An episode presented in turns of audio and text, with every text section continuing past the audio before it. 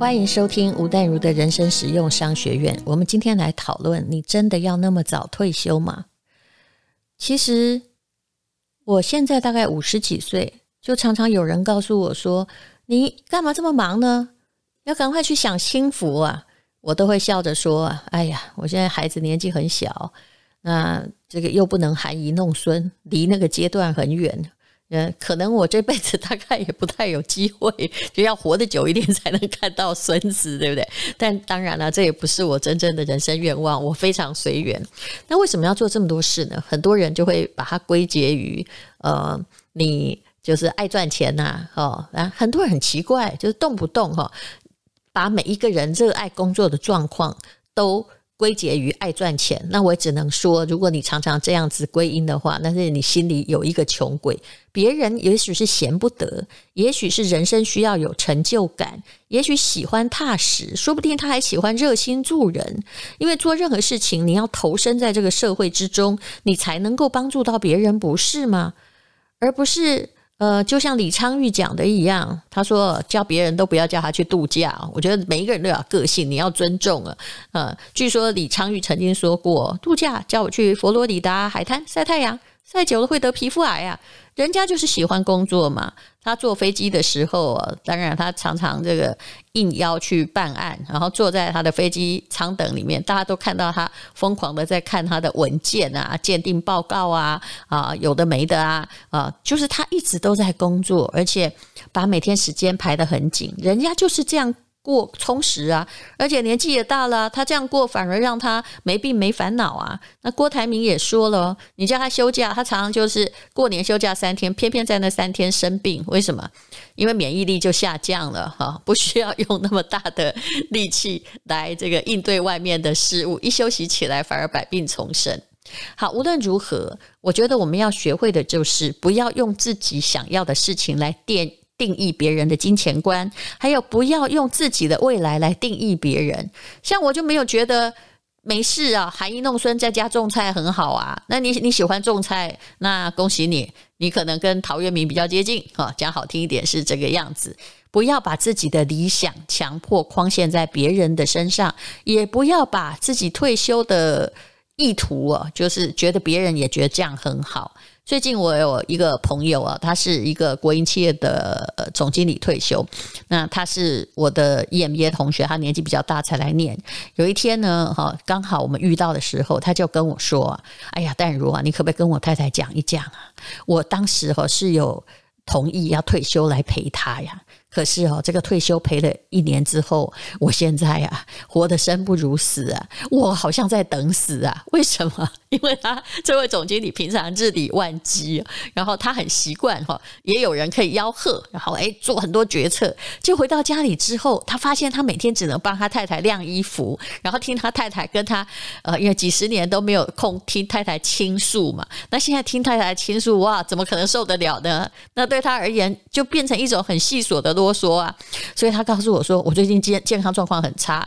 其实大家都以为我退休好幸福，其实我退休的好辛苦。那时候我就跟他说，其实我觉得人哦是这样的，以前的人可能他现在大概是将近七十岁，我说以前的人可能只能活个七八十，这的确是要退休哈，最好不要做傻事。但是呢，你呢搞不好会活到一百岁，我看你状况还不错。那万一这样纳凉纳了三十年？我觉得对这个社会是一种浪费。他听了我讲，好高兴哦！当然，我这次也是投其所好，因为我了解他的个性。于是不多久，我又发现呢，诶，他这个这个虽然头发全白，但他有一天他就在我们班群里说，他又回去复职了，因为当时公司发生了一件事情，非这个把这个老总经理请进去啊，当一个这个。这个有几职而且有做事的顾问不可，那你就发现说，这个人的人生又恢复了他的气魄跟光彩。不是每一个人哈都是要进入那个呃一般的通俗的大数据说啊，人类这样会过得比较好。呃，退休就血压会降下来，不是这样的。那当然呢，你要如果你做的工作本来就是为了混退休金的，我也觉得退休可能会比较好一点。你本来就没有爱上这工作嘛。可是话说回来，做一个不爱上的工作，干嘛又做了一辈子呢？不是在辜负自己的人生？人生有比退休更重要的话题，而很多的兴趣哦，千万不要寄托在退休之后才做。呃，台湾人有一种心理啊，其实全世界都一样，叫做把未来的自己当成别人。很多事现在没法做，呃，不是没法做，就是你会觉得没空做，没办法勉强自己做，做起来太辛苦，你就会说啊，比如说运动嘛，就说哎，我退休之后一定会去跑步啊，会去。散步啊，会去爬山啊。可是，其实如果你年轻时没这个习惯，退休之后你更没有办法打起精神来。在自己中年的时候还没有找到乐趣的，在退休之后找到的人真是少之又少。好，我要说的是，每个人的梦想不一样，意愿不一样，时间的节奏感不一样。不要认为你需要的啊。就是别人需要的，像我刚刚提到的这位总经理退休后跟他太太起的冲突一样，就是冲突其实是越来越多，因为他真的没有很甘愿过跟他太太一样的退休生活。那么你现在最重要的是，你有了自由，你不要受到别人的影响，也不要跟着大家的流行走。很多年以前，台湾就流行着早退休、早幸福的说法。那那些理财成功的就告诉你，他四十岁他就钱够了，可以退休了。但是，请你仔细注意一下，这些人退休之后都不是什么都不做，他反而是更努力的去做自己想做的那件事情。那以施升辉来说，他还在念这个电影的硕士，这可能是他年轻时候的梦想。那像我呢，我也还在念历史学的博士，这也是我，我有时候觉得我真的念得好辛苦哦，跟年轻的时候读书状况真的，我不能说不一样了，我还是很努力，可是有时候看的眼睛都快瞎了，现在眼力真大不如前。那呃。但是呢，对我而言，那也是一个哎，我在我外面还有很多生意做啊，很多事做。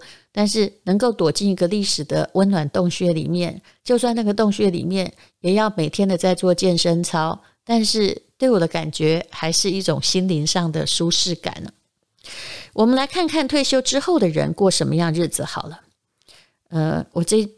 先一定是主张你不要太早退休，而是要早一点找到自己想要喜欢做的事情了。为什么不能太早？我在讲这个之前，先在讲年龄。前不久看到一个报告说，二零零八年之后出生的人哦，也就是像我家小孩这样的人，平均会活到一百岁。那如果像他这个，像我妈妈或我爸爸都五十几岁就退休了，后来有四十几年怎么办呢？我。父母都是老师，是公务人员，都领退休金。当然呢，呃，我们的长寿对儿女是很棒的，但对政府造成了很大的负担。这个后来人命的延长也是政府所始料未及的一件事情。那剩下的这个四十几年呢，我同学也有人四十几岁退休，然后就每天哈，就一个大男生每天都在学书法，可是。后来你会发现，说他觉得无聊了，然后他想要出来，可是四十几岁退休，过了十年，外面的以前他当的官也不小，可是外面现在的状况跟以前不一样。那年纪大的人还是有那个威仪在，然后要叫他去这个就业找一个新的工作，企业可能不用了，那自己也觉得很委屈，所以我还是劝你尽量跟职场保持一定的联系。那当然。你如果是老板的话，那你的问题就比较不大哦。好，我们来看，万一活一百岁啊，那我现在呢还有四十年。你像我现在退休，我常常开玩笑说，我是个过动儿。如果叫我退休，我一定在家里造成祸害啊！那叫我不退休呢，我反而维持了还不错的亲子关系，还维持了比较好的婚姻关系。否则的话，怎么得了？这个要看个性嘛，对不对？我们又不是那个这个贤妻，其实这也要看老公个性啊。我要是天天煮菜说，哎，你怎么不回来吃？我今天做的很好吃哦。我相信啊。这么努力的这个招待别人，人家其实不领情也翻脸了吧？哦，好，那有一个研究机构对于六十岁以上的退休男性做调查，结果竟然发现，你一定要把这个调查看进去。我喜欢用统计学，那这是确实有认证过的研究哦。五十四趴的人认为自己退休后很无聊。哎呦，再来了，这是一个复选题哦。四十趴的人觉得自己没用，二十一趴的人跟家人的摩擦增多。那么，认为自己退休后才找到自我的人呢，只有五趴。那所以，如果你确定你是那五趴，你赶快退休，因为你本来就有你想做的事情。那么，换句话说，如果你现在是个上班族，不要向往退休。你想要找到真正要的生活的话，不要等退休后再去寻找。有时候上班真的很累啦，我们在痛苦的时候想要脱离痛苦。就好像我现在在念书，我也想说，哎呀，毕业就不用念了哈。那我们常常安慰自己啊，退休毕业嘛，就像一个天堂在等待你哦。那有时候你也会想了，哎呀，有钱就好了啊，那就是一个天堂嘛啊。但事实上呢，幻想有钱就快乐的人，有钱也不会快乐；幻想退休就快乐的人，退休也不会快乐。好，我有不少的朋友啊。说真的，现在能够早退休的，就是钱够嘛，这很现实的话题，或者是投胎好，也就是爸妈留给你的钱也当然很够啊。我有一些朋友呢，在科技业领到股票，在差不多十多年前吧，赚了几千万，那大概四十岁左右，他就要退休了，就跟着移民潮到山明水秀的这个温哥华去。然后过了大概不到几年之后，大家都搬了回来，那有一个就说了真心话。那时候我弟也去了，但是他后来也还是回来台湾的科技界工作。那很多人是退休到那儿去，但是我弟弟有不得已，因为他要养家活口嘛。在温哥华显然不是科技重镇哦，在那边 不好意思咳嗽，在那边一直呃，就是感觉全世界都在进步，但他就只能写写一些无聊的程式，他可能也挺受不了的吧。那。很多的到国外移民哈，退休出去的，打算要退休的朋友说，他后来每天就是在接送上下学的小孩，然后最后呢，孩子因为有自己的朋友，也自己会使用交通工具，也不要他送了嘛。然后很早呢，就有一点这个空巢期的慌，还有呢，慢慢在坐吃山空的感觉。其实坐吃山空是很可怕的，就算你拿了一亿退休。但是因为你不知道你之后会活四十年或五十年，一亿也可能花完。还有最严重的是，以前有人拿了一千多万就开心的退休，他发现哇，通膨哈比他花的钱对钱对他的退休金侵蚀的还快，就会觉得很可怕。然后很多人是因为人生失去目标，然后就很忧郁，觉得自己是一个废人了。那我当然呢，这个。如果你搬去国外，通常状况叫做大人不快乐，小孩很开心。然后当大人想要在回国的时候，其实小孩都不多半是不愿意的，因为他们已经熟悉了或者是习惯了当地的生活方式。为什么他会比你适应？因为他在学习呀，他不是在退休啊，呃，他没有向内哦把自己锁住，他是向外去扩展。可是以东方人而言，在国外还会继续哈去扩展人脉，做完全不一样的事情的。其实挺少的，那当然也有朋友搬到苗栗和什么金瓜石山上的啦。但是我后来发现这种退休方法不理想，因为台湾的房地产呢，呃，不是没有涨哈，这十几年来有涨，但是都涨在都涨在有就业。机会的都市圈，包括最近，比如说台南的涨也跟台积电有关系。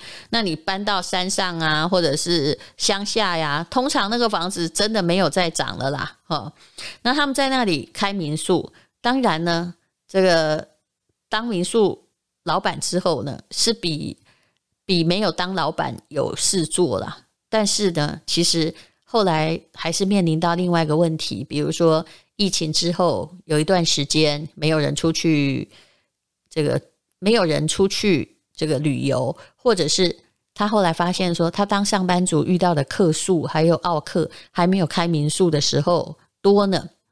那很多人面临到的是进入了理想的退休生活，但开心就是那个月，发现了好山好水好无聊，那等死呢更无奈。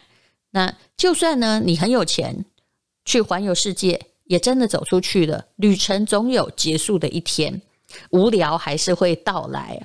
其实我们现在应该要未雨绸缪的，真的不是要存一笔钱，然后退休之后一直到死之间够把它花掉，其实永远不够的，因为你算不准的叫做通膨，还有某些黑天鹅的变化会让你的钱贬值，或者是让你的投资失灵。我们真的应该找到的是一个能够热血沸腾，让自己没有白活的目标，可以善尽自己的努力，就算去当义工也好啊。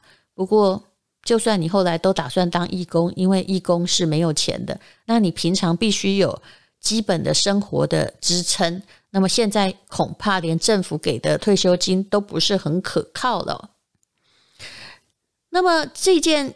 在思考退休的事情的时候，如果你过度指望退休改变你的人生，那你不如啊，就像《牧羊少年的奇幻之旅》那本书最后要告诉你的一样，你反过头来想想，也许目前你拥有的东西是最美好的，可是你常常静庙七神啊，做一行怨一行，并不知道现在的宝藏都在你的手里，你其实握有很多东西。但是你永远用一种很虚幻的眼光、消极的态度在放眼未来，然后再让自己现在不要享乐，让自己现在不要奋斗，让自己现在不要去实现自己的愿望，等退休之后再说，把自己未来的自己当成了别人，那个梦想终究是梦中的想一想。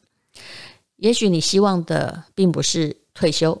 也许你渴望的也不是离开现在，只是暂时的疏解一下，自己必须想办法疏解，有一点空间和闲暇，然后去发现说，其实我现在有的也是一个很美妙的东西。最重要的问题，太渴望退休，就是不太擅长安排自己人生时间表的人呢。那么到四十岁，你就万一钱够了，赶着要退休的话，你不满意对自己的。你不满意自己的生活，会比那些六十岁以上退休的人哦更多。六十上六十岁或六十五岁，常常是被迫退休。而你四十几岁，我也看到一个美国富豪，他是一个科技富豪，把公司卖了退休，跑到。巴厘岛去哇，每天挥金如土，然后朋友也都去找他，因为他觉得他这辈子钱应该花不完。但是超过了三个月后，他竟然又回来美国，又创办公司，因为他发现说，只有钱而没事做的日子实在太无聊了。何况他是一个有天分的人哦。你不是真的想退休，你相信我，只是因为现在的生活让你感觉太忙乱，你想要稍微喘口气。那么就调整一下你的时间管理表。如果你现在想要去，比如说呃山上啊这个种菜退休的话，那你就去找一个朋友，在他的退休民宿过上几天。相信你对你的梦想或过未来的愿望，你会有完全不一样的看法啊。去小小的检视一下自己是不是真的想退休，这件事很重要。你总有三天或七天的假吧？嗯真正的去做，你就会发现，那到底是不是你真心的愿望？好，非常谢谢你收听吴淡如的人生实用商学院。